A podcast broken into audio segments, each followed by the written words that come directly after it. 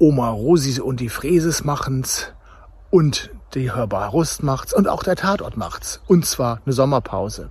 Die sind gerade in der Sommerpause und der Auf geht's der Reha-Blog und Auf geht's der Reha-Podcast gehen auch in eine Pause. Und zwar im August und im September. Aber ihr müsst auf keine Sendung verzichten. Wir wiederholen einige Sendungen in dieser Zeit und ja, dann sehen wir uns wieder im Oktober. Bleibt gesund, bis dann. Tschüss. Auf geht's, der Reha-Blog, der Podcast von Reha Management Oldenburg mit Tipps und Ideen aus dem Leben eines Reha-Managers für Unfallopfer, Rechtsanwälte, Versicherungen und Interessierte.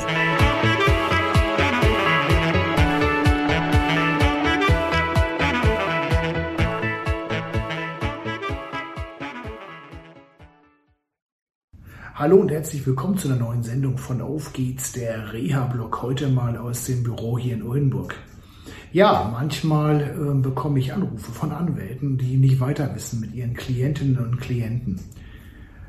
Ganz konkret hat mich vor einiger Zeit ein Anwalt aus Kiel angerufen und ähm, der hat ein Riesenproblem. Er begleitet eine Frau, die Krankenschwester ist, und ähm, oder ja, war, muss man eher sagen. Und die wurde an der Wirbelsäule operiert. Und diese Operation ist schiefgegangen. Und jetzt kann sie den Beruf als Krankenschwester nicht mehr ausüben, aber nicht nur das, ihr geht es auch gesundheitlich mega schlecht.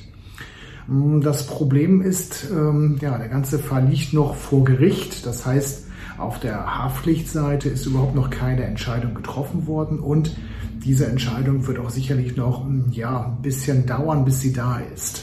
Hm, auf der anderen Seite ist es so, dass es verschiedene Sozialversicherungsträger gibt, die dort involviert sind. Und da ist wieder das Problem, dass die nicht leisten. Das ist total erstaunlich, weil wir ja im SGB 9 einige Vorschriften haben, die das im Prinzip regeln. Und zwischen der Rentenversicherung und dem Arbeitsamt sind einige ja, Zuständigkeitsprobleme entstanden.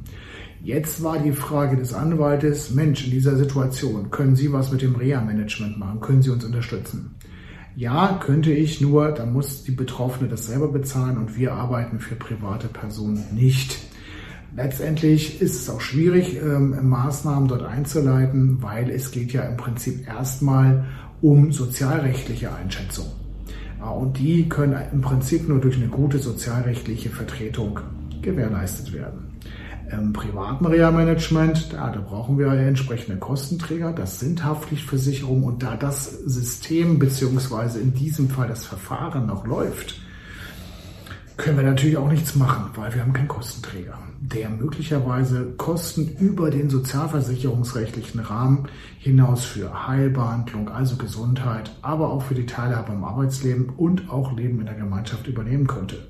Denn der Anwalt berichtete, dass berufliche Leben ist ja, kaputt gegangen und auch letztendlich das soziale Leben, weil viele Leute sich von seiner Mandantin abgewendet haben. Also wirklich dramatisch und schwierig und schade, wir können an der Stelle nicht helfen. Das war es erstmal vom Auf geht's der Reha-Blog. Ich wünsche euch noch eine gute Zeit bis zur nächsten Woche. Tschüss. Das war eine Folge von Auf geht's, der Reha-Blog eine Produktion von Reha Management Oldenburg. Weitere Informationen über uns finden Sie im Internet unter www.der-rehablog.de.